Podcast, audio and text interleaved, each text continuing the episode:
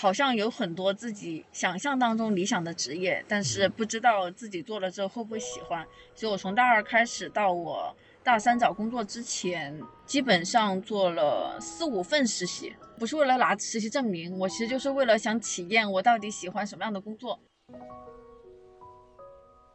我们很多时候做成的一些事情，在当下会归结于我真牛逼，但其实你再回过头来去看，你自己的努力虽然有用，但是可能不是决定性因素。所以也就是我换一个可能阿猫阿狗来做，顺其自然就能做到七十分；换一个罗亮来做，只是说把七十分变成九十分而已。我觉得努力的意义在于，你起码能够把一件事情做到九十分，而不是七十分。然后第二的话是。可能能够帮你未来识别到很多机会，或者帮你避掉一些坑。亲爱的听众朋友们，大家好，这是深入聊聊第三十二期了。然后今天我们在的地方很特别啊，后场村路。我今天一看到，我有点吓到，又来到这个魔幻的地方。然后今天我们请的嘉宾来自我介绍一下。大家好，我是罗亮，然后目前是在教育行业，然后是做产品运营，算是业务负责人吧。嗯。好简单，我补一下啊，我先追溯一下咱们认识的时候啊是什么情况啊？那会儿应该是三节课商业操盘手课程对吧？嗯。内测班的时候，当时我就特别气愤，老有个女的写那个作业画的模型特别简洁，然后我照了她的模型，使劲想把我的模型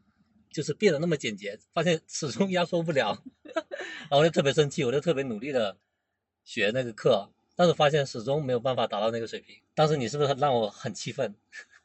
哦，当时呃，这这这这再说就有点凡尔赛了。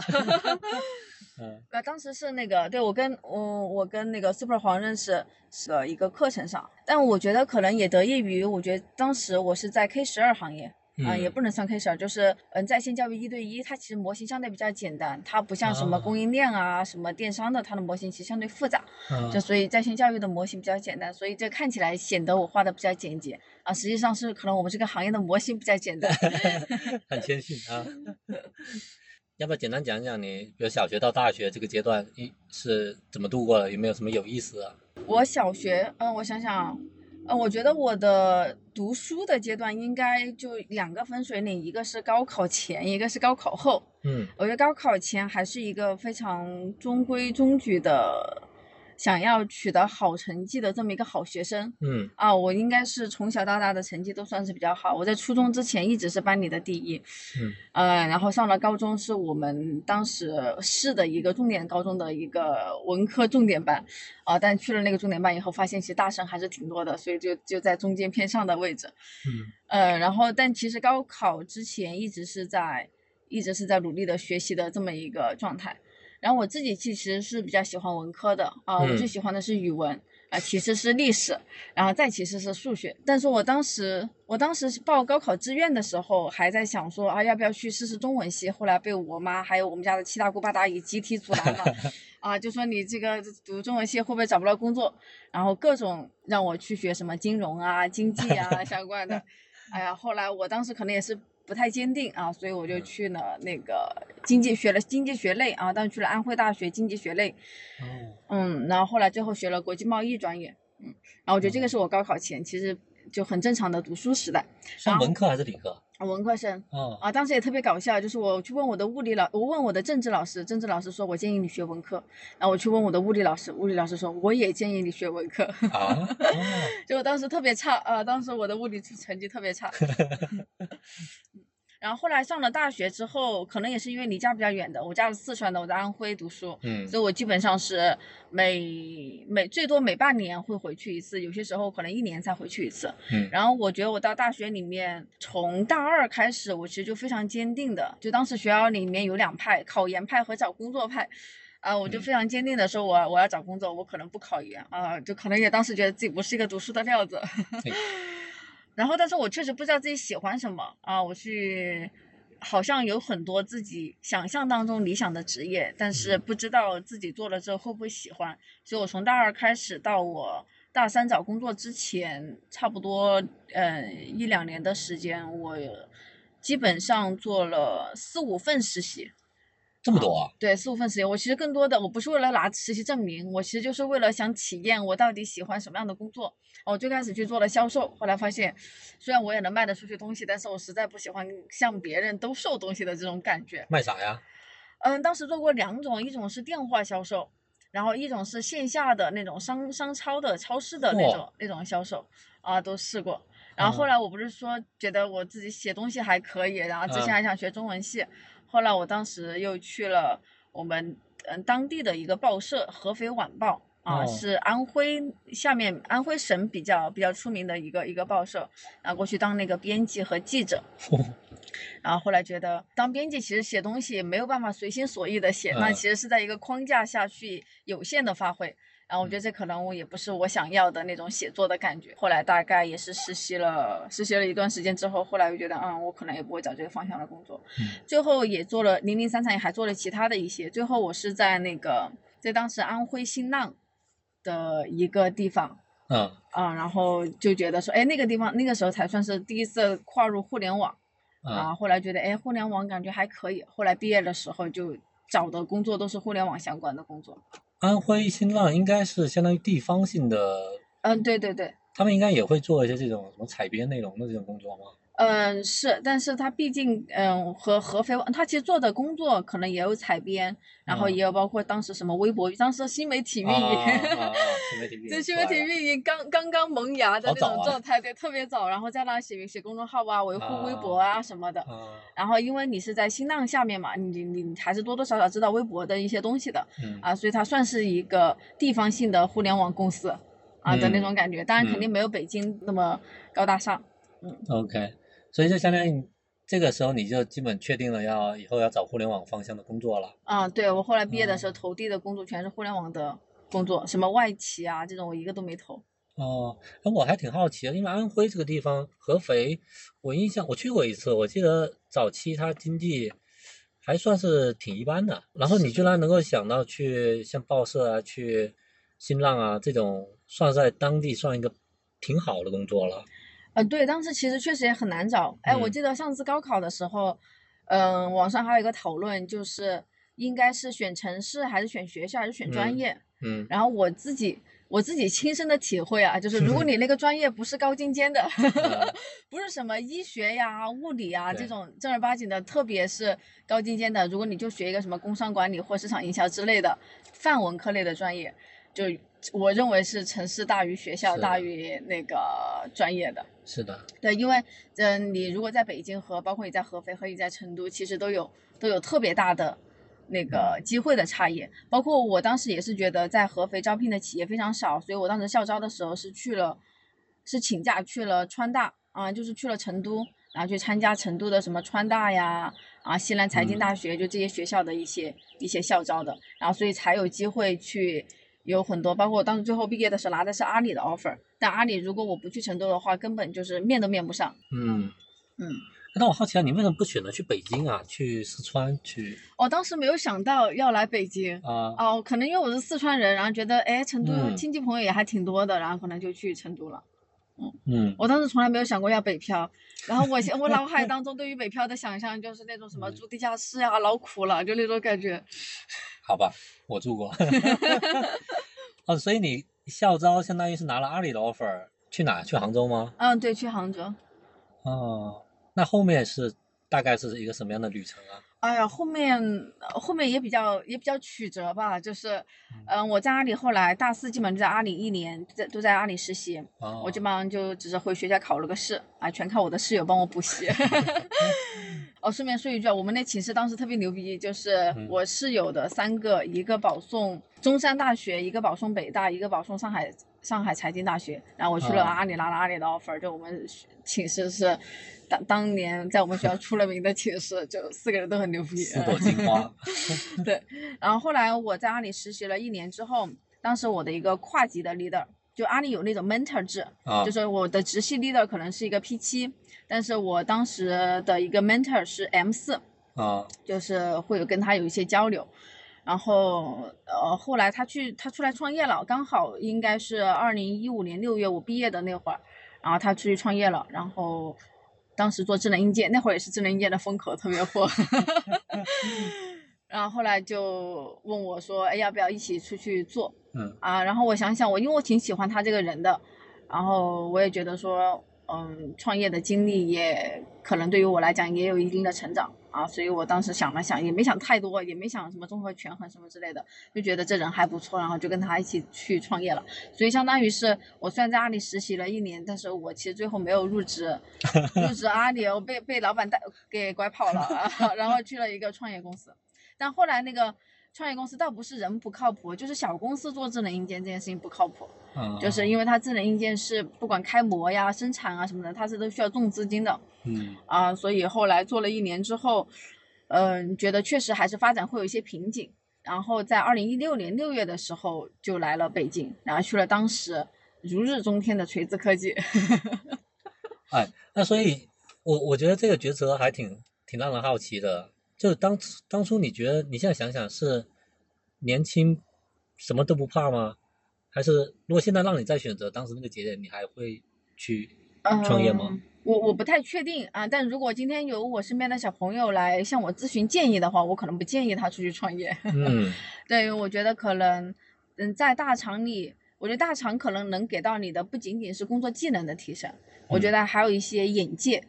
就嗯是一个大公司是怎么工作的，你的同事是怎么思考这个问题的嗯啊？我觉得这些其实在你的成长初期都非常的重要。所以如果再选一次，我觉得我可能大概率不会去那个创业公司。嗯、嗯对我在那个创业公司的成长，我觉得更多的还是算就属于野生产品经理啊。虽然我的老板很厉害啊，就更多的我觉得是从他身上去学到一些东西。那另外一方面想想也有也有蛮大的成长了，因为你是跟跟着人的。嗯，是是的，是的。OK，所以那会儿你就出来从智能硬件小公司又跳到另外一个初创的锤子，当时算初创了吗当？时应该不是，当时应该是 T 二刚发布完，哦，都 T 二了。都到 T 二了，对，嗯然后应该还是属于一个比较巅峰的时候啊。啊然后我去了之后就，嗯、接着就发那个 M 一，然后就就会有一些质疑的声音了。啊，因为当时的工业设计其实 T 一和 T 二其实都是非常好的工业设计，然后 M 一出来了之后，它的整体的设计跟 T 一和 T 二的那种四四方方的那个样子不太像啊，所以网上还有很多很多的讨论。那你在里面主要做什么呢？哦，我们当时有一个，我当时也是在锤子科技也是产品经理，然后我在锤子大概前面一年都是做所有跟系统相关的，啊就什么云同步啊，就类似于 iCloud 的这种功能。啊啊，包括还有一些工具类的一些软件，包括系统级的一些一些一些软件，都是跟手机本身相关的。然后在锤子的第二年，就大半年的时间吧，做的是商业产品，就什么浏览器啊、应用商店啊，就这种能够变现的产品。哦然后也可能我觉得也是因为做了商业产品的原因哦，就觉得对那会儿其实萌发了说对于商业事件非常大的好奇。嗯啊，然后后来从锤子出来以后，我就觉得我一定要找一个离商业更近的岗位，以及那个跟增长相关的，所以当时去了滴滴，后来去了滴滴做三四线的增长。哎，我们先回到锤子这个，你那你在锤子里面收获或者是经验是什么呀？哦，我觉得锤子，因为锤子工作强度非常大，哦，呃，锤子我们经常是，嗯、十一点睁眼，十二点到公司，中午啊啊，虽然就是大大家那个，但晚上都是两三点才下班，所以其实他的工作强度非常大，而且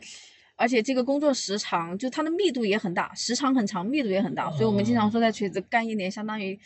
有了三年的工作经验。是因为你一天都得这算下来得十四个小时。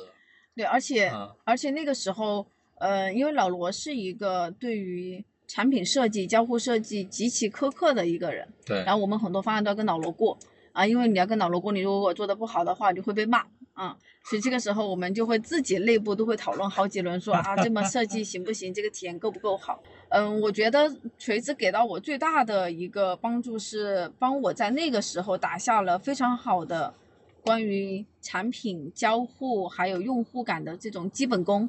嗯啊，我觉得那个其实是在我现在，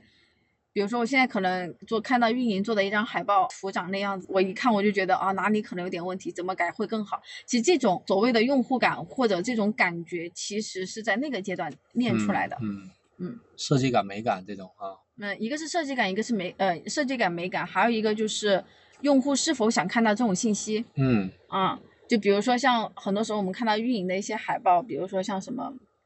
什么呃这七夕大促，嗯什么满一百减二十，然后就那种，然后写在中间，然后下面是一堆啊，就这个标题够不够好啊，就之类的。因为比如说，如果你把七夕大促那个字放的很大啊，其实在垂直可能我们就会认为这样是可能是不是很 OK 的，因为它不是一个关键信息。我们可能满一百减二十，这个我们可能会设计的比七夕大促还要大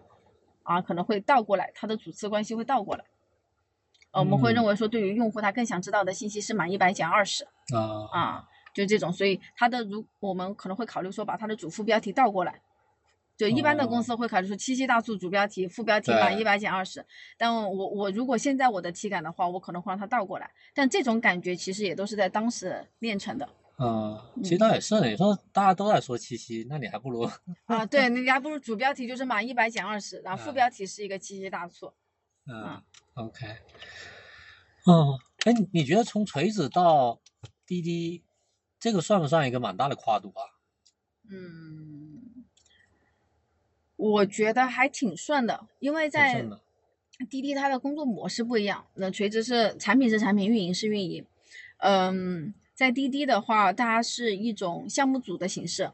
比如说，嗯，这个 team 可能有一个运营老大在带，然后那个，比如说我是负责这个方面的产品啊，我可能下面还有俩实习生，然后还有一个人负责运营，还有一个人负责市场。然后嗯大家是几个人一起组成了一个 team，然后大家去做，比如三四线的增长，就翻译过来就怎么样让小镇青年和大爷大妈来打车嗯 的这件事情，就包括我们的定位怎么定，然后怎么打广告，slogan 是什么，产品和运营手段上有哪些不一样，我觉得它更是一个嗯正儿八经的互联网运营的项目。然后，但嗯是在此之前，我在运营侧的知识其实是相对比较缺乏的。嗯啊，然后但是在滴滴整个呃一年多的时间里，我觉得这个对于我自己来讲是非常大的一个提升。在初期也会有一些不适应啊，但到后面就觉得这样运营和产品越来越融为一体了。对，嗯，这还真挺好的，因为原先别人可能认为大公司就市场部是市场部的吧，运营是运营，产品是产品，你要有什么需求，你们在在在对在协调，嗯。但你们这好像是就是把把大部门拆成这种小的项目组，嗯，它其实实现还是在大部门，比如说我嗯。实现汇报给呃那个产品负责人啊，但是我虚线汇报给这个项目的负责人。啊。啊，然后因为滴滴是一个运营驱动的公司，所以基本上大项目都是运营运营的大咖在在 own。嗯。嗯，那你在那滴滴里面有有和像于军这样大佬有什么学习吗？呃，没有特别多直接的交流，但是于军老师会经常给产品经理们去输出一些他自己的知识观点，包括给我们推荐书。我们有一个钉钉群，然后他也定期有一些线下的分享，什么产品经理必读的十本书，好多我都没有读完，因为太厚了。他推荐的都是那种大部头的书，啊啊啊什么社会心理学这么。对对对哇，五百多页吧，我靠，太厚了，太厚了，然后就就就放弃了。还是走了自己的一条路呃对，呃，但他有有一本我看完了，叫做《思考的快与慢》啊？啊，这个是还有学丹尼尔·卡会尼曼的啊，对，还有还有学会提问，就好几本书都啊是他的书单会实时的更新，但是有那么几本书永远在里面。啊，那这种就是这种也算是大众经典的一些，可以认为是几乎必读的书籍了。嗯嗯，是，对我看，我感觉于军他确实是，他把很多的这种学科的知识融到他的整个产品价值观里面，然后一般人还挺难真正的完全上手的，因为他你看就从他的书单来讲你就知道了，他那个知识结构还是蛮严密的。嗯嗯嗯，是的，嗯。之前于军也出了一本那个于军的产品经理方法论嘛，嗯嗯，我其中印象挺深刻的一点是他怎么去面试产品经理，啊，嗯我也经常把这一点会用到我自己的面试里面。啊嗯，他会说，他会问两个问题，第一个问题是你熟悉的问题，就是对方熟悉的问题，面试者熟悉的问题，然后去看他怎么去思考以前的问题，怎么去解题的。嗯然后同时可能会问他说，你如果现在重新去解题，你会怎么解？啊，就看这个人的思维会不会有迭代。就重新解题，对，就比如说我跟他讲说，呃，我记得，呃，我记得我有我跟于军去做面试的，好，某一天的六点，早上六点，啊、视频面试，我靠，我在想这大佬也起太早了，我六点钟六点钟脑袋是一片浆糊，呃，面完我都觉得我要挂了，然后后来还好还好过了，就是他我忘了当时问了我一道什么题了，大概就是我以前做过的一个什么项目，我当时怎么怎么做的啊，做了什么什么样的成绩，啊，一般的面试官可能会抠一些特别细的细节去问，对，对，可能面到他那一层，他已经不需要去验证这个项目本身的真伪了，啊，那他可能会去问说，今天你如果重新再去做这个项目，你可能哪些地方会做的不一样啊？就看你在整个的过程当中，你的人有没有迭代。呃，嗯他有一个观点是，如果今天的你和两年前的你做同样的事儿，你们用的是同样的方法，那你这两年就是没有成长的。嗯然后他还会问一个问题是对方不熟悉，但他自己很熟悉的问题。比如说，我当时他问的我一个问题是，你觉得怎么样能够让三四线的人更多人来打车，或者怎么样让火车站的人更多的选择滴滴，而不是选择那个黑车？嗯，但我已经忘了我当时怎么答的了。但他的一个底层逻辑是，因为大概率你的回答他嗯那个跳脱不出他的一个思维结构，是啊所以他会看你去面对一个新问题的时候，你会从哪儿着手，你的思考框架是什么？你是上来就思考一个单点，还是上来先思考一个网状？你的这个嗯网状有没有逻辑？我觉得更多的是这么这么两类问题吧。然后他觉得说问这两类问题就能够。哦，判断出一个人他大概的深度思考能力是怎么样子的。嗯哦，对，然后在滴滴大家特别提深度思考这个词儿，就从上到下都提啊、就是一件事情你可能把它做完了还不行，你还得复盘，你要有沉淀，要有方方法论论啊对，都特别深度思考。啊呃，于军老师特别个让我们去多看经济学的东西。嗯啊，因为当时其实滴滴它本质是一个供需调节和一个司司机和乘客怎么定价、怎么匹配的一个事儿。他认为很多事情其实都跟经济学有关，所以让我们去看了，对对对，让我们看了很多经济学的书。嗯，是确实啊，所以要过他的面试，然后被他定义为高潜产品经理，还真的是蛮难的。嗯，是是的，于静老师特别的，哎，我觉得特别睿智吧。就是有一次大家问他，因为以前滴滴社招最低的是第六，然后应届生继续是第五，然后，嗯、大家都觉得说，啊是不是到第八、第九这种高阶的产品总监啊，或者就是经理之类的角色才给到他面？但他不是，他到第五开始就开始面，包括校招生一些高潜的人他都要面。他就问他，你这样面试的工作量不是海量的吗？这里为什么那个硬要加一轮自己的面试？然后他说，第一是他是为了筛选出更优质的人才，然后第二的话，他说因为最后都有他的面试，所以会让前面的面试官不敢放水啊，啊。我觉得这一点就真的当时让我们觉得我靠，就是特别好的一个点，特别就是醍醐灌顶。嗯嗯，那他确实还是很投入哦在其中。嗯，对对，是的，他对产品的人才，嗯，其实还是有挺大的关注度和投入的。嗯嗯，OK，所以相当于你在滴滴，嗯、主要还是做三四线的增长，做的怎么样了？有没有什么好玩的事情或什么心得？嗯嗯，其实我嗯，滴滴是这样子的，就是我觉得分为两个两个大的结构。其实我们最开始我们几个人都没有特别多想，我们可能就随便找一些看起来历史订单量还不错的城市，或者它的我们会去找，首先会去找说那个城市的交通订单量还不错，但是网约车订单量比较少的，嗯，我们就会认为说，哎，可能是可以搞的份额，就会去这些城市实地的去看，到处的打车。然后基本上，其实我们当时的两个反想法是：第一是让公交车的人尽可能的来打车，嗯做消费升级；第二的话是做工具的转换，比如说你以前打黑车，现在你就打滴滴，就这两类。嗯呃，当当当时我们是以拼车去切进去的，因为嗯、快车在当地会有那个价格管制，比如说出租车五块钱起步价，你就不能低于五块，但拼车是可以的，拼车可以两块五。哦啊，所以是这么，我们当时是用拼车去切进去的。但是后来发现，你消费升级这件事情特别难，就你停止发券的用户就不打了。啊，我们在验证的非常多的城市都会发现说消费升级这件事情非常难，呃，所以更多的后来的方向还是在变成说怎么样去做，呃，一些现有黑车啊什么的这些这些用户的迁移，啊、比如说我们会发现很多用户会打黑车去什么当地的高铁站、火车站，或者从当地的火车站打回家的时候会会更多的使用黑车，所以我们把场站，呃，飞机场和火车站，嗯、统称为场站。把这种场景定义为了一个主要的场景，然后在这个场景上去下功夫。其实它更多的是一个场景一个场景的去去磕，当时还挺挺头疼的。还有那种跨城通勤的，比如说长沙到嗯。浏阳，嗯。很多人就是在长沙工作，然后每周末会打车去浏阳，嗯。然后也是拼黑车，啊，嗯。然后这种长途的场景也特别适合做拼车，嗯所以基本上就一个场景一个场景的课。嗯，其实做的还挺挺困难的，没有我们想象当中那么容易。我们想象当中的就是下去就是发个券，然后先把用啊户认知打起来，打起来以后我们把券慢慢撤掉，然后就好了。就其实根本不是这样子的，就就比想象中的难非常多。嗯，就如果是坐在办公室里面，就觉得我上一个策略啊，然后慢慢生效，对吧？对对 对是的。还有嗯就是那个，嗯，在在滴滴还学到了一个特别好的一个点是，嗯，呃，我们其实对城市会有预判。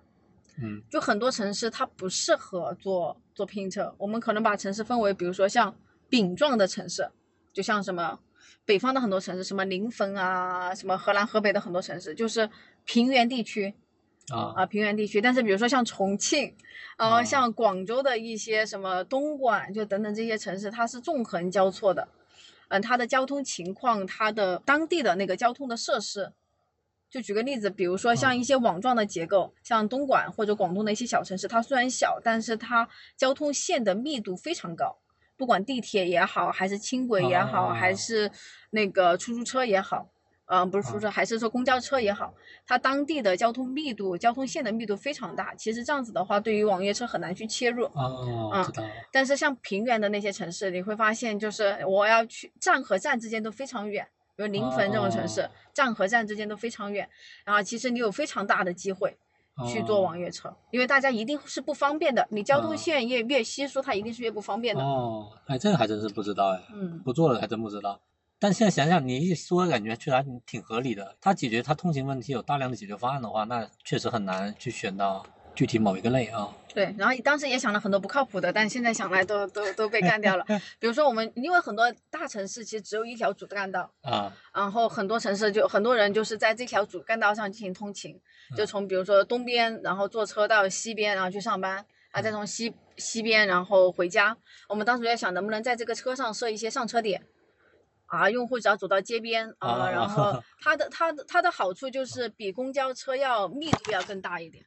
啊，就比如说正常我可能要走五百米到公交站，然后我现在可能只需要走一百米到路边的某一个滴滴站点，你就可以啊等着那滴滴来了。但是这种明显就不太靠谱，就用户用，因为你没有帮他解决特别大的问题，啊然后用户的心智什么的都很难建立。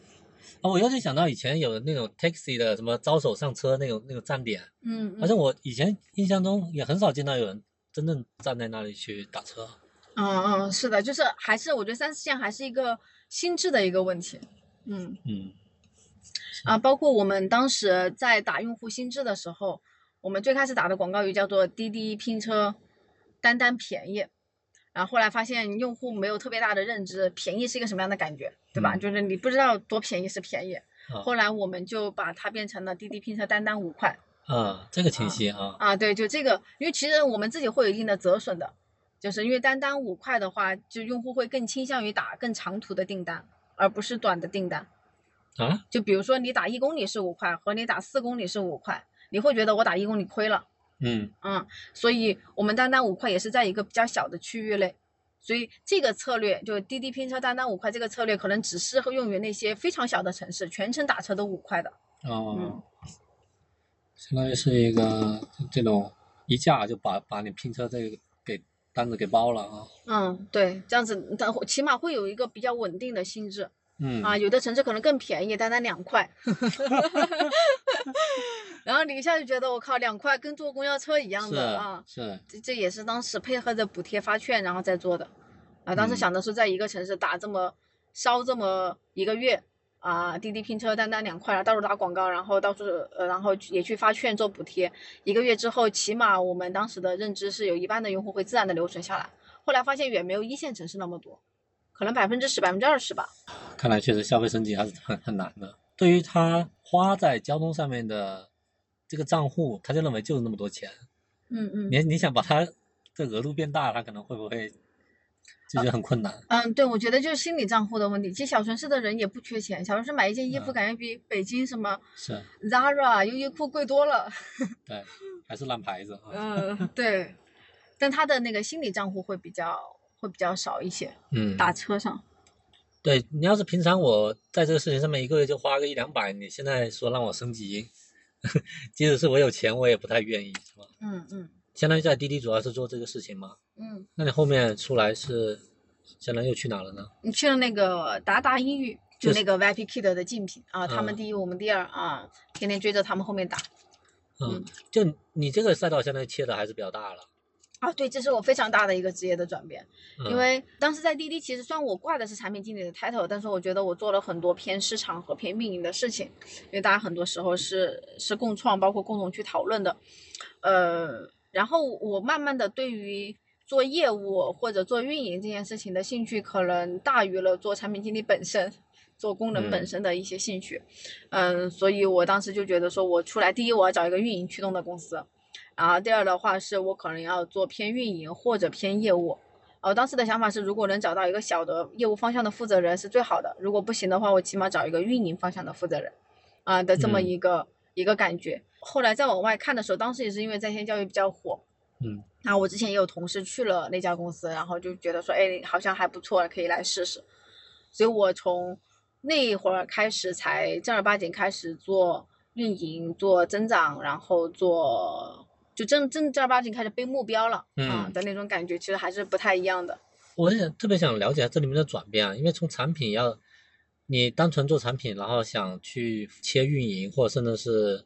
做业务，就中间它里面你觉得有没有？呃，先了解一下你你中间这个认知的转变，就是说你在滴滴在这么一个 team 里面，慢慢的发现自己对这个更感兴趣吗？呃，我觉得有两个点啊，就是嗯第一是我在滴滴跟大家一起 team work 的这个过程当中，发现我自己可能对于运营或者对于市场什么的，其实也挺感兴趣的，而且好像、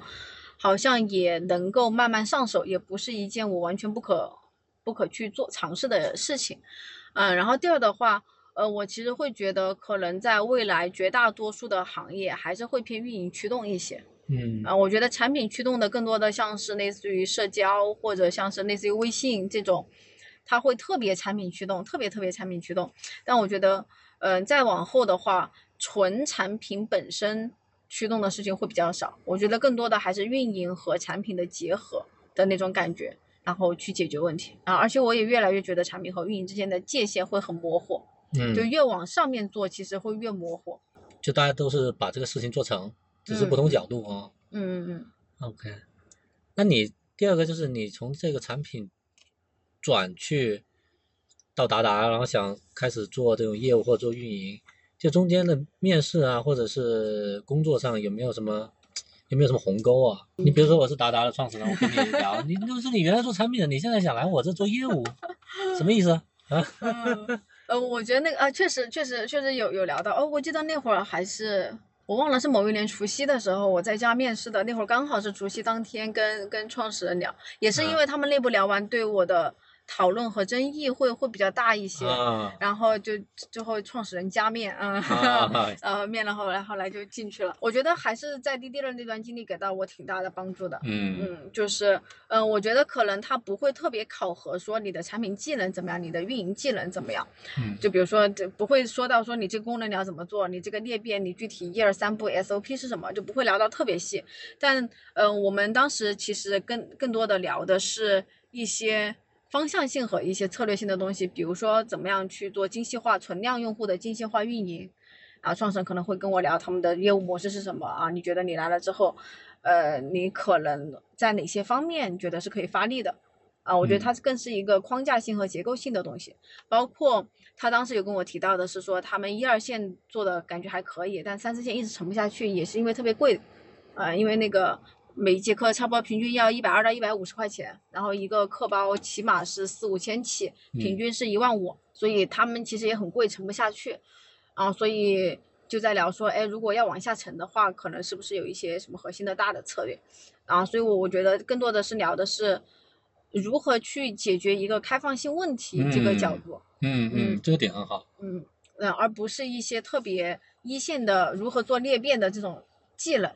嗯因，为其实这个技能坦率讲很好学，呃，实在我不会，我可以招一个人来做，对，嗯这种单点的就甚至说是封闭性的这种问题是好答的。不是，我觉得可能如果他真真的如果问我说你怎么做那边，我可能反而答不上来，因为我在滴滴没有操作过这种事情。啊，但我觉得大家不会不会去这么问，所以你刚才问说有没有一些，嗯、不太能跨越的面试的鸿沟，我觉得倒还好。我觉得大家聊的更多的是一个解决问题的思路和框架。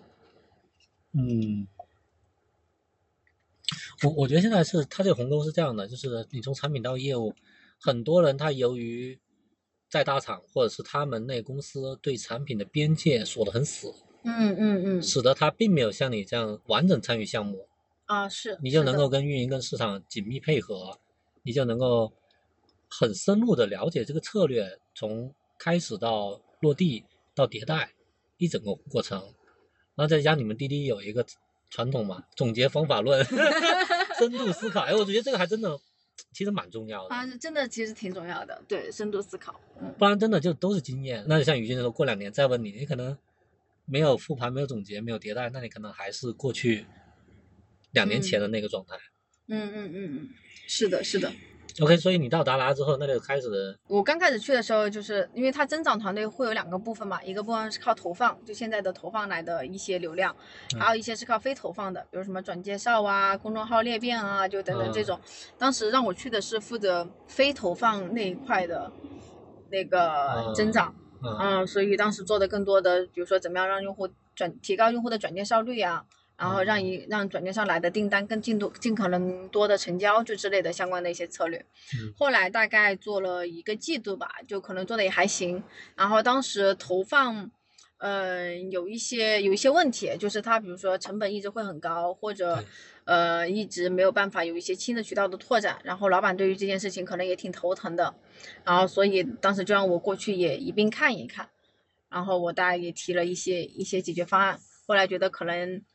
觉得哎罗亮是不是管投放可能也还行，嗯。然后后来就让我管整个的投放团队了，所以到那会儿我是管了那个什么非投放类的增长，什么转介绍啊、公众号之类的，然后以及投放类的增长，比如说像什么信息流啊，那会儿是我第一次开始接触接触什么是什么信息流啊，什么是应用商店，什么是搜嗯。索、SEM 之类的，嗯，也对嗯。我是一个挺大的。挺大的挑战的吧，然后大概我在达达差不多待了也是快两年的时间，大概到一年结束的时候，嗯，因为其实整个公司的支出就两个块两个部分，一个是增长团队流量的支出，流量费用的支出，一个是外教工资的支出。对啊，一个是费用，一个是成本，但是是公司特别大的两块现金出入出去。然后当时我们的外教成本莫名其妙的，就是一直在缓步的上升，嗯，缓慢的上升的一个阶段。然后所以就可能觉得我的数据思维还可以，啊，就让我去负责了整个的外教。啊，当时接到的任务，第一是在不降低质量的情况下，尽可能的调节成本，啊，所以可能会调一下外教的薪酬体系，然后把一些，呃，极端高的外教的工资，看以什么样的形式能够逐逐步的往下降，就等等之类的，然后以及怎么样去定义用户对这个外教是满意的，啊，就差不多做了这么一套薪酬体系吧。所以其实是任务是说怎么样降成本，然后保质量。你的策略是慢慢是怎么调整它的薪资体系。嗯，对，因为嗯，当时其实外教是课时费，比如说每小时多少钱，嗯然后它其实是一个你可以理解为固定工资，然后我把外教的薪酬调成了百分之七十固定，百分之三十是绩效，跟员工一样。呃，但这里会涉及到一个问题，就是你要给谁打高的绩效，以什么样的规则打，就它嗯中间还是会有很多很细节的东西，比如说它的绩效是一个月一遍还是两个月一遍。因为如果嗯一个月一遍，很多外教可能是兼职工作的，那他这个月的收入可能会非常低，那他哦会特别没有安全感，因为还会考虑到我们也不想好老师流失，嗯，所以反正中间会有一些特别细节的策略吧，其实也挺难，也挺难做的，嗯，那有点像 HR 了。啊，你可以这么理解，但是你看总的大的目标是要成本往下降，那一定一定是平均收入要往下降。平均收入往下降的话，我们当时大的一个核心策略是要保证腰部的不变，头部的略涨，但尾部的极大降低哦，啊，这这个是当时大的一个策略。然后是因为尾尾部的我们流失了也不心疼啊，就这种嗯感觉。哦，这个策略有意思哦。哎，你有没有想过自己未来是什么样的？我觉得大概率我可能会创业或者去一个创业公司吧，去做一些自己还挺想做的事情的。因为坦率讲，我所嗯不但不一定是教育行业啊，我觉得我没太想好，但是我可能会去一个更用户导向型的公司。哎，我记得梦岩有一个说法，他把嗯他把公司分为流量型公司和用户型公司。嗯流量型公司的话，就是把所有人看作流量，嗯然后从每个流量身上去拿到最大化的价值，在一定的周期之内，对，这个是所谓的 LTV 除以 CAC。嗯 嗯，还有一类的话就是用户型的公司，它可能走的比较慢，然后真的跟用户交朋友啊，嗯。像那个他之前分享的那个冲浪板上的公司，那个叫什么 Patagonia，啊，对对对，就是那个，嗯。还有那个一个做瑜伽的一个什么 Lululemon，嗯。啊，对，就这些公司其实做的很慢，把用户嗯。不当做流量，当做用户，然后跟每个用户交朋友，然后相嗯。信美好的事情自然会发生啊。这个，所以我觉得嗯我其实待过的历史上所有的公司应该都是流量型的公司，包括滴滴啊，包括滴滴，我认为也都是流量型的公司。滴滴肯定是，你要说锤子不是我倒，嗯，倒可以聊一聊。呃，锤子很难判定，锤子太特殊了，锤嗯子太特殊了，对，所以，嗯、我其实还蛮想，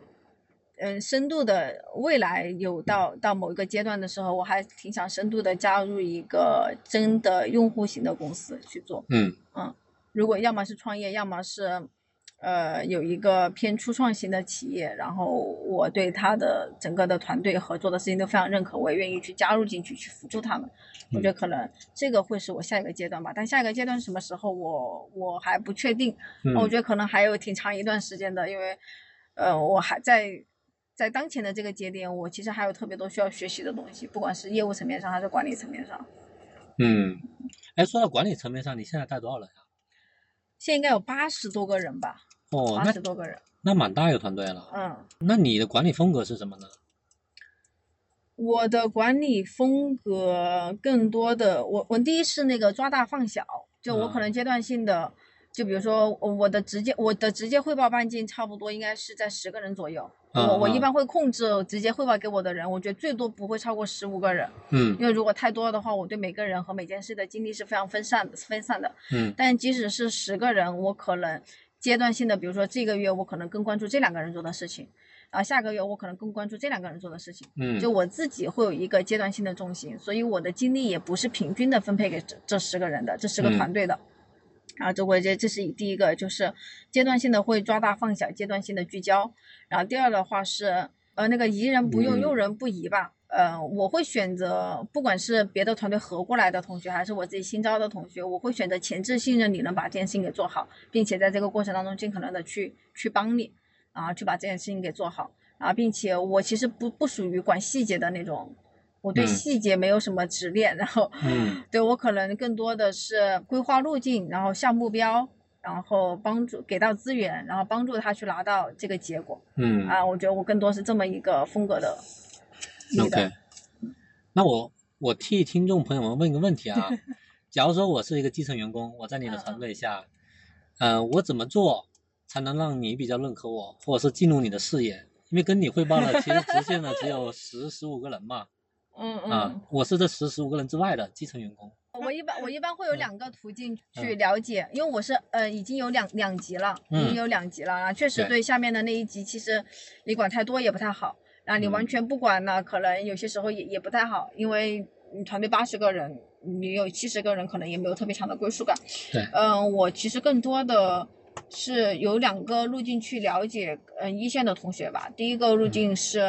我可能近期会跟不同的同学去，嗯、去吃饭去聊天。啊，啊，就我每周差不多有两个中午会跟两个一线的同学，然后去去吃饭去聊天。啊，为什么选择吃饭呢？就是怕他们觉得特别紧张。吓吓尿了。对对对，就觉得 我操，leader 要跟你那个聊聊俩小时，对对，就挺吓人是的。把我开了。对对对，你跟他吃饭，他就觉得其实就还好，然后嗯大家聊聊，有的时候可能就扯扯淡，然后有的时候聊一聊他们的一些状况，然后如果他们有什么问题也可以也可以直接问，就之类的，所以我觉嗯得还是一个比较轻松愉快的一个沟通的场景啊，并且我对这个人可能也有一定的了解嗯。啊，还有一个的话是我每个月其实会跟。嗯，我的那个直接向我汇报的那一层的同学去做那个绩效的呃聊，就比如说啊。他给谁打 A 了，给谁打 C 了，给谁打啊。B 了，为什么这个人前两个月都是 A，然后这个月是 C，或者为什么这个这个人上个月是 C，这个月他们拿了个 S，啊，就之类的，我可能会把一些特别嗯偏上和偏下的一些同学，或者波动比较大的同学，会跟他们聊说这个人大概是怎么怎么回事儿，嗯啊，所以基于。呃，这样子的话也能够对一线的员工有一个比较好的了解啊，包括一些很重要的项目会的话，我可能会拉着一些比较核心的同学一起一起去参加，啊，嗯所以我觉得基本上这几个还算是，我觉得我现在不能说完全关注到了七剩下的七十个人，但是这七十个人里面，比如说有十到十五个或十到二十个还不错的，我觉得应该还是在我的视线范围之内的。嗯，所以现在还真是，就是我上次问了我原来那个导师，他也是在七十多个人，嗯嗯我就问他一个问题，我说，在你的视线范围之内，能跟你平常有同频的，就是就就有时候有些业务上往来啊，或者是沟通什么的，嗯，大概多少个？他说数了一下，可能二十多个。那你其实这里差不多十十五再加十十五，也是在三十个左右嘛对对对，嗯？OK，不会特别多，嗯对对对，所以就我觉得对听众朋友们来讲啊，就是你怎么样进入老板的视野，这是很重要的。嗯。如果老板都没关注到你，嗯，但我觉得可能，嗯，也也如果一直关注这件事情，也容易跑偏了。是是是是也容易，跑偏了。我觉得可能更多的还是，首先你对你的 leader，就是哪怕就可能不是我，就是你的执行 leader，比如下面一个呃某一个投放方向的负责人，呃，首先你对他大概你会有一个评判的，就你的老板是不是傻逼，然后你的老板值不值得你信赖。我觉嗯得这个你接触一段时间下来，你是有你是有一定的感觉的。你如嗯果觉得他是一个，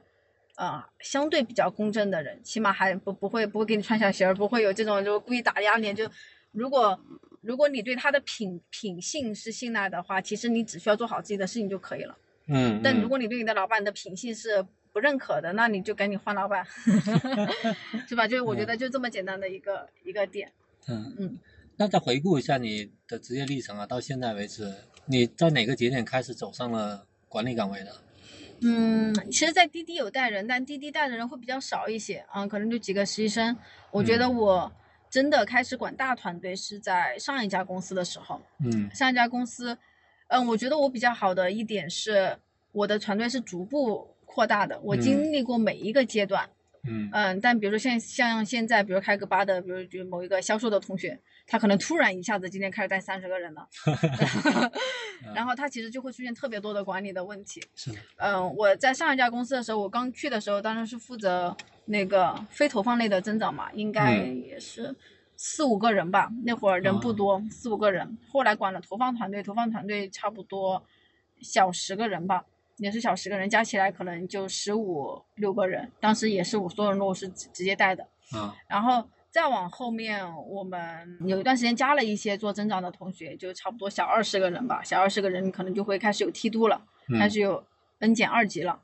啊，后来合了外教的人，外教是一个特别大的团队，应该得有个四五十号人吧。啊，因为会有很多，比如说招聘外教的一些同学啊，啊，啊什么外教客服啊，就这些这些都有，他的人力会更多一些。嗯然后那个会儿一下子合了四五十个人过来，哦，那段时间我其实有一点，呃有有一点管理难度的，啊、那会儿觉得还是挺困难的，因为我其实直接，因为我对于怎么管 N 减二这件事情就没有特别好的，那会儿没有特别好的思路，所以嗯一下子我的团队可能扩到了五十人左右，就原来二十人，后来合了四十人，六十个人。六十个人，后来中间还有一些什么有阶段性的优化呀，什么之类的。嗯后来最后合到好未来那会儿是四十个人，嗯但所以基本上我经历过说五个人、十五个人、二十多个人，还有呃六十人这么一个阶段，也我觉得还算是一个比较比较合理的一个一个点。但如果你一上来让我管八十个人，可能就被我带废了。嗯 所以我觉得这个路径还是很重要的。哎，你觉得就走上管理岗之后和平常只是业务岗这种差异在哪呀？嗯，我觉得好的点其实是在于，因为团队是你的杠杆嘛，嗯啊、你同时间可做的事情很少，但是你有团队之后就可以做的事情比较多。需要克服的点是，第一是你得就类似于什么抓过程啊，怎么样激发团队啊，因为他们毕竟不是你，啊、对他们可能做的很多事情，而且他们是你的下属，大概率是不如你的。就你很难想到你下属每天都超出你的预期，这不太可能，那基本上就不太需要你了，是吧？你的下下属能够自发的每天都超出你的预期，这个不太可能，所以你得学会怎么样去激发团队，然后以及怎么样去呃帮他们去实现更好的目标。我觉得这个其实是还挺相对比较难的一件事情。然后以及我前段时间我下面一个同学，呃，他在跟我聊，也是我下面的一个直系的一个。呃，小 leader，然后他带了一些人，啊，他在跟我聊说，他觉得自己比较比较虚，比较慌，就是他觉得很多事情不是他亲手干的啊，他会觉得虽然我大概知道怎么干，但我毕竟没干过。嗯。我说你不能期望你未来每一件事情你都干过。嗯嗯。嗯，所以，但我觉得这个也是需要克服的一个一个点吧，就是比如说像，比如说我没有做过信息流投放啊，如果。那个，你今天让我完全去 backup 信息流 leader 的那个位置，我可能没有办法完全去这么去 backup，嗯，对，但是我觉得这个是作为管理者需要你摆正心态的一个点，是你没有办法，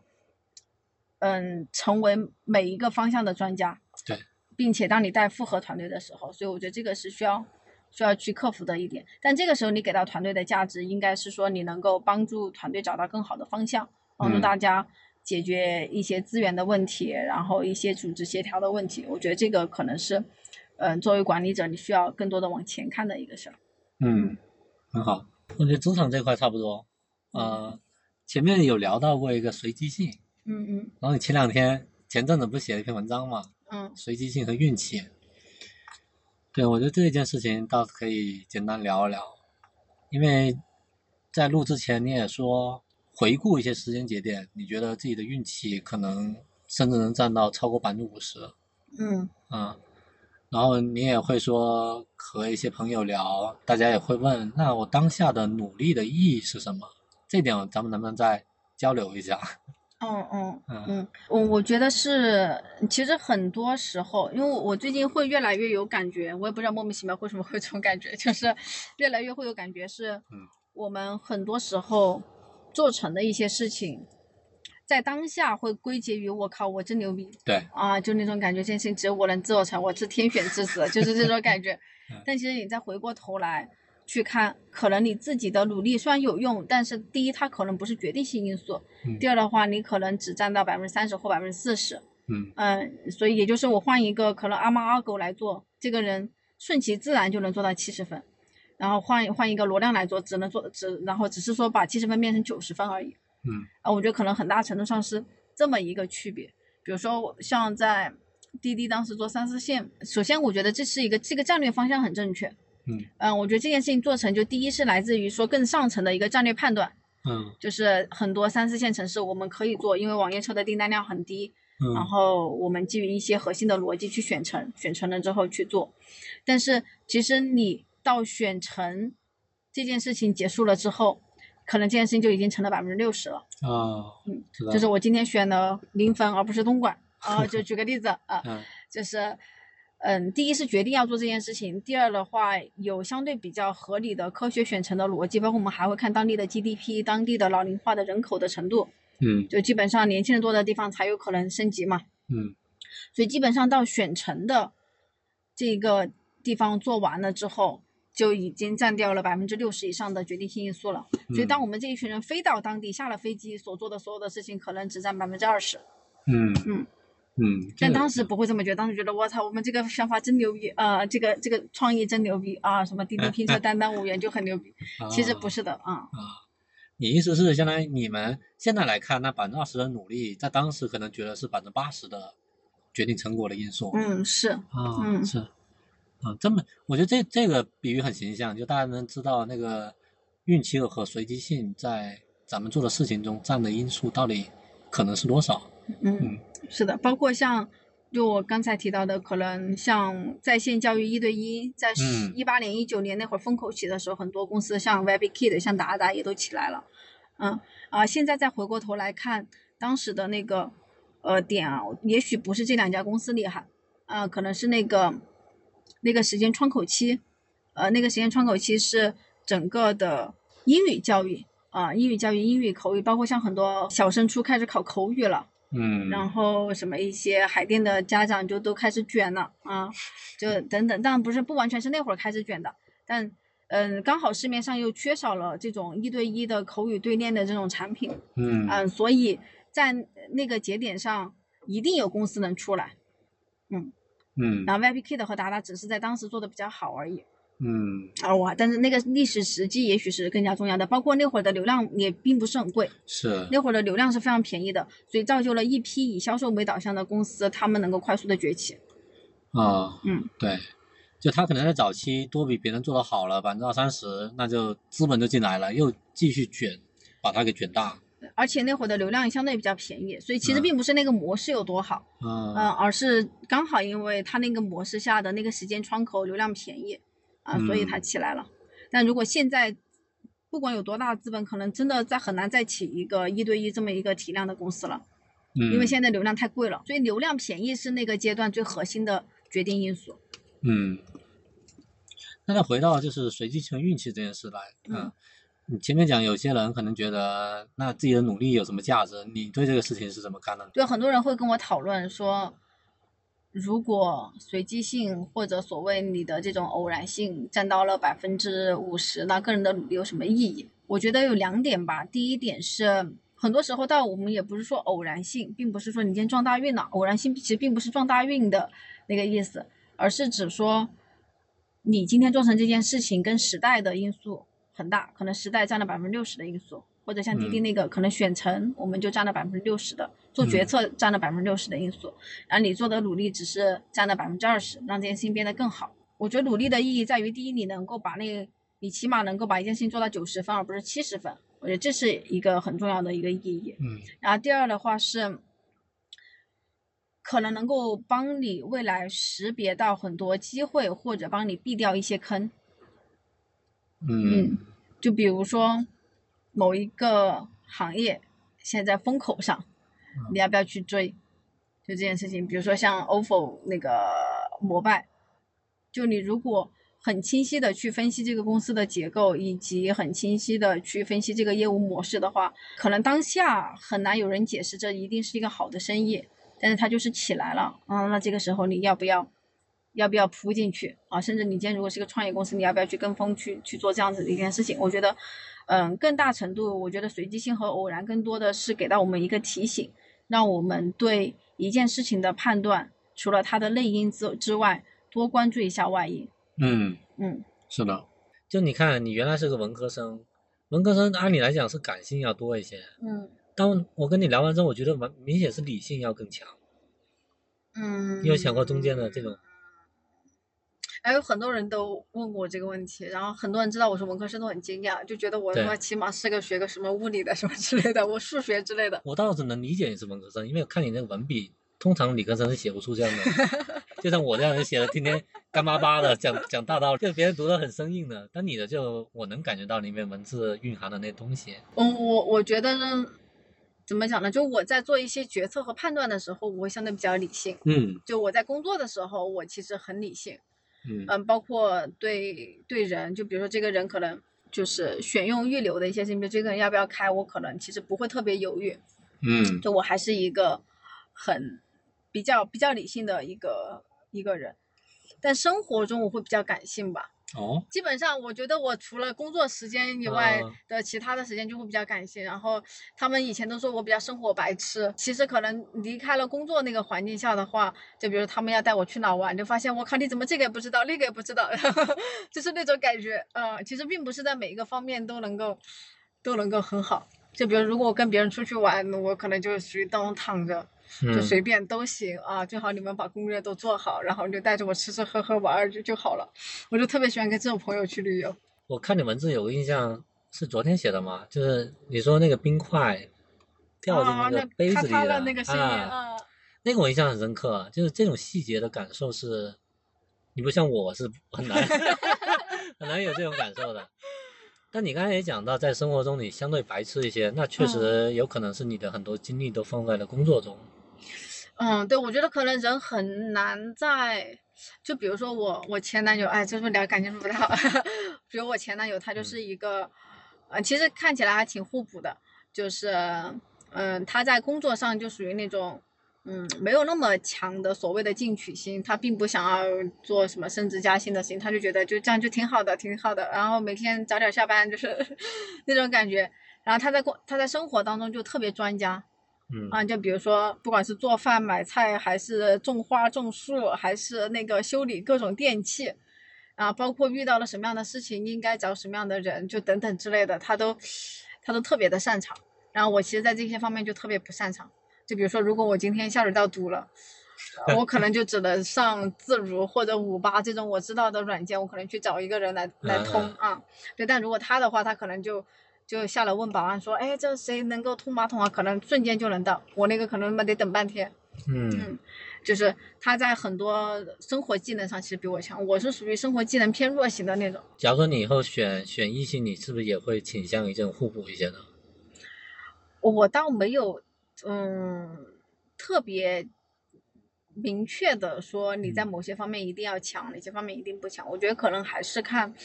嗯，两个人相处的感觉。嗯，就我觉得我其实比较比较看重能聊得来。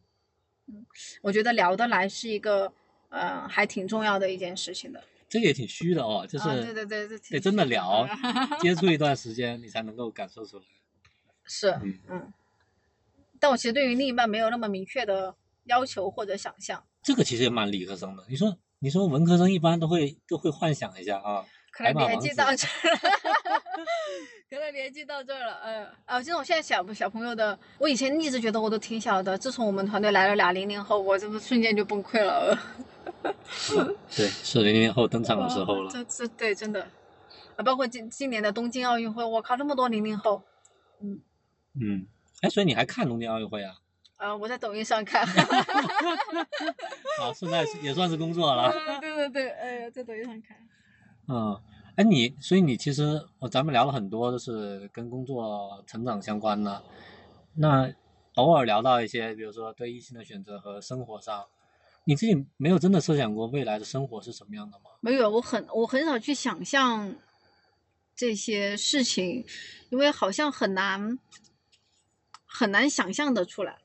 呃，我觉得我首先我我其实并没有一个观点叫做到了什么样的时候就要做什么样的事情，嗯，而且我身边有很多人觉得三十多岁了怎么着也该结婚了，嗯，或者我已经三十二了，或者我已经三十了，我怎么着应该也得生个孩子了，就是呃，我觉得很多人会有会有这样子的一个感觉。首先我自己其实是没有特别强烈的就这个方面的感觉的。嗯，可能女生对于生育会更 care 一点，但是我其实也也不会觉得说我一定要在三十五岁之前生，或者我我为了生孩子一定要在三十五岁之前尽可能的结婚，我其实并没有，我并没有给自己设这样子的一个年龄和时间的一个限制，啊，所以我我更多的我生活真的还是挺随遇而安的，就是嗯慢慢看吧，就这种感觉啊，对。那另外一方面，其实社会应该会对你有这种压力啊，比如说你身边同龄人都在说这个事。对我妈天天打电话就催婚，然后催我回成都。我妈当中，我妈就是她人生当中觉得最理想的状态就是我回成都买个房，找个老找个找个老公，生个孩子，在成都找一个没有那么忙的工作啊，每个月能够挣个万把块钱，我靠，她她就觉得我靠倍儿倍儿圆满了。然后成都现在和我老家是宜宾的，成都和宜宾的高铁已经修好了，就可能嗯一个小时就能到。嗯。啊，就是没事，我妈就过来成都给我带带孩子。我靠，这我妈就觉得这就是人生赢家了。你在北京都一天天干啥？累了。对，就是就家长会有这样子的一个一个期待吧。就我觉得我现在更多的压压力来自于我妈了，但是他们就山高皇帝远的也管不着我。但其他人其实不会对于我有特别大的那种冲击和压力。我团队里有很多小朋友，都是什么九四的啊、九五的，都已经结婚了。我最后一个事啊，就是因为我这帮听众可能很多也是互联网里面从业者，呃，照我理解，应该很多都是比如基层岗位的，嗯嗯，也在努力的成长中。如果在你现在这个阶段啊，你你给大家在职场道路上提一些建议的话，你会你会说什么呢？或者是你这么多年来，你觉得对你？最有价值的一一个思考，我觉得是定期的复盘吧。嗯。啊，我觉得很多很多同学如果只是做了你那件事情，他有可能不是你的。我觉得职场有大概有这么几种状态吧，一种叫做我做了这件事情，嗯。啊，你可能觉得是你的，然后有的人是我看着别人做了这件事情，近距离的看着别人做了这件事情，他也觉得可能是他的，但我其实觉得这两种都不完全，我觉得是你做了之后，你有思考有复盘，你真的把它沉淀为你自己的一些思考。和你历史上的一些经验做一些关联，我觉得这种它才算是真的沉淀在你身上的一些经验。嗯就比如说，可能复盘，我经常会让我团队同学写周报，但其实写周报并不是一方面，我是需要通过周报去了解他们上上周做了什么。其实我还有一个观点是说，可能写周报这件事情能够帮助他们去做一些复盘。像我自己也会写周报，其实我的老板没有要求我写周报的，我应该不用写周报，但我可能每周还是会写。呃，我觉得更多的算是整理了，说我这周大概做了一些什么样的事情，我这周有没有什么样的思考。但有时候你会发现，我好像没有做什么重要的事情，我他妈这周好像没什么思考，啊，你就会觉得你其实会对过去的这一周的时间产生怀疑，嗯所以你会经常的，你如果经常复盘的话，你会对自己的状态有一个很好的感知，不会陷入那种忙而忙而没有成长的那种点。然后以及比如说你做完一个项目，你可能会需要有一些阶段性的一些复盘啊，在这个项目当中，你可能做对了什么，做错了什么。我再来一次的话，你可能哪些地方会有改进？我觉得这些都是需要在哪些是好的决策，哪些是一些无关痛痒的决策，哪些你觉得他做了应该效果能巨牛逼，但是发现他们没有啊，所以我觉得这些其实都是可以很深度去复盘的东西。嗯嗯很很棒的建议。嗯，包括像比如说举个例子，你在某一个会上跟别人吵架了啊，或者你你发火了啊，你可能也得去复盘一下。就我我其实自己会有这种习惯，但我不会写下来啊，我不会写下，我可能自己会想一想啊，我为什么今天发火了。啊，我但比如说，可能很多人就会归结到说是你脾气不好，但脾气不好这件事情是没法改进的，啊，可能是说，哎，他讲的哪个哪个点其实触触触动到了我了，嗯啊，或者我觉得冒犯到我了，那我为什么觉得说他讲的这一点冒犯到我了？啊，我以后要怎么样去呃自我迭代啊？类似于类似于这样子吧。我觉得多对于你做的，不管做的事情，还是你接触到的人，还是什么的，有一些复盘，我觉得其嗯实能够帮助你更快的成长，以及也能够更清醒的去认识你身边的很多人和事情。这一点确实很好。今天非常感谢罗亮，我们聊了快两个小时啊，中间对我自己也有蛮多的启发。特别最后一点，我觉得真的是大家要去实践啊，就是定期的复盘，甚至是到周，就包括一些你的项目结束之后，大家的复盘会把你过往的经验变成你自己的一个知识体系里面的一块，甚至是成为了一个方法论啊，这个对大家成长会非常有帮助。今天非常感谢罗亮接受采访，那咱们今天就聊到这，嗯，好，大家拜拜，拜拜，拜拜。